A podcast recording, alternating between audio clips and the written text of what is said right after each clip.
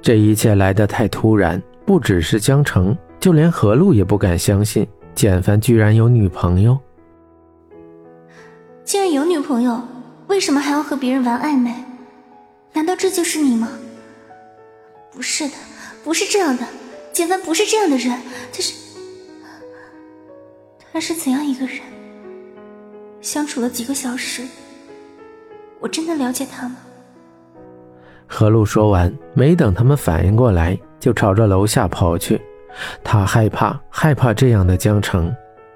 楼下哪里还有江城？等待他的只是毫无感情的狂风，吹着自己的头发，让他看起来像个疯子一样。刚才那一幕，他真的不敢相信自己的眼睛。可真实情况就是那样，比小说写的还要狗血。他想。如果自己不怂恿江城去追简凡就好了，如果自己不带江城出来散步就好了。如果，如果真的有如果，是不是一切就可以改变呢？周围的树叶刷刷响着，风呼啸地从耳边吹过，地上的落叶像暴风雨一样刮起黄色龙卷风，打在江城身上。他的眼泪肆虐流出，他大方地让他们留着。在跑的路上撒下一路晶莹的珍珠。以前觉得明英如此大，大的看不到边际，为什么现在觉得她这么小呢？一个转身就能遇到他们。为什么？为什么要这么尴尬的遇见？如果他一开始就告诉我，如果我们没有那么亲密的在一起过，江澈，你该怎么办？你以后该怎么办？周围的一切都在旋转，人来人往，带着欢声笑语。几对情侣亲密搂在一块儿，如他们在拉面馆那里遇见的一样。可是现在他自己只是一个人，他无力蹲下，深深的把头埋在身体里，周围的一切再也进不到耳朵里。江，江城，你还好吧？看到那个渺小的身影。何露的脚步变得沉重，每一步都在小心翼翼。他不敢靠近这样的江城，这样的江城是那么脆弱。他伸出手，轻轻抚在他的肩膀上，随着他缓缓蹲下，开口说话，不知道又说些什么，动了动嘴巴，又合上。江城没有说话，何露不明白那种痛，因为他从来没有遇到过这样一个男生。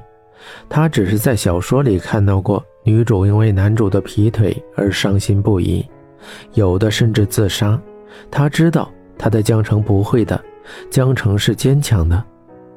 爱一个人可能是一瞬，可看到你的爱人和别人在一块儿，那种痛却不是一瞬，甚至是一瞬的千百次方。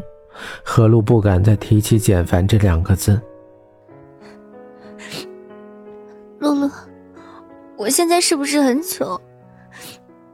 不知过了多久，他呜咽的说：“没有，如果是我的话，早就闹得天翻地覆了。”我们回去上课吧。他站起来，笑着对何露说，像是什么事情都没有发生一样。他们只是上课累了，出来散个步，现在该回去了。江城。没事了，风吹过了就什么也没有了。江城大声地说，像是在对着全世界宣告着什么一样，向前伸出手臂，微微仰起头，看着湛蓝的天空。他扭头看着何露，开心地笑着，嘴角笑得很明媚，没有一丝苦涩，如同刚才经历失恋的不是他，只是一个梦而已。还没发芽的爱情，就这样胎死腹中。相遇了却没有相爱，这样也好，不深入就不会受伤。本来就是嘛，像简凡那样的极品帅哥，我们也只是在小说里看看，想象一下和他在一起的场景就好了。现实中的他们，不就是两个眼睛、一个鼻子、一张嘴吗？有什么啊？真以为自己长得像白子画？看我们江城，笑容如桃花灿烂。小嘴如抹了蜂蜜，随便一个眼神，追求的男生围着操场三圈都站不下。何璐的声音伴着风声，在江城的耳边绕来绕去。江城难得安静的给何璐当了一次听众，看着地面的眼神平静的像一湖碧螺春，嘴角的苦涩只有在低下头的时候才微微表现出来。爱情是两个人的事情，一个人的爱情只能是单相思，心早就被伤得支离破碎，为什么还要说出来让在意的人一起受罪呢？江澄安静地跟何璐站在风中，让一切被风吹散。江澄，你说我说的对吗？何璐潇洒地把胳膊搭在江澄的肩膀上，高个子的优势让他很习惯这个动作。两个人大大咧咧的在路上走着，对周围的眼神全部忽略。嗯，你说的很对，小姐。江澄冲着何露吐了吐舌头。只有在面对何露的时候，他才敢把自己的面具摘下来，以一个活泼开朗的二逼女青年姿态活在阳光下。嗯，小江表现的不错，改天我让席姑爷收你做二房。何璐慈祥的目光看着江澄，像娥皇看着女婴一样，拉着江澄的手轻拍了三下。嗯，奴婢谢小姐厚爱。以后一定尽心服侍你和姑爷。江澄学着电视剧里丫鬟对小姐的动作，作了个揖。路还是来时的路，心却像是失去了什么一样变得沉重。阳光暖洋洋的照在身上，却一丝温度也没有，反而更加的冰冷。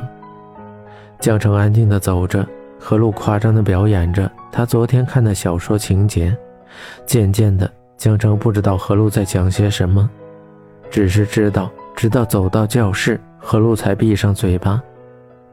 江城一边悄悄的拉了拉被褶皱的衣服，如同抚平那受伤的心一般，然后若无其事的走进教室，直到夜幕降临，才放下手里那一本没有翻过页的高中物理书。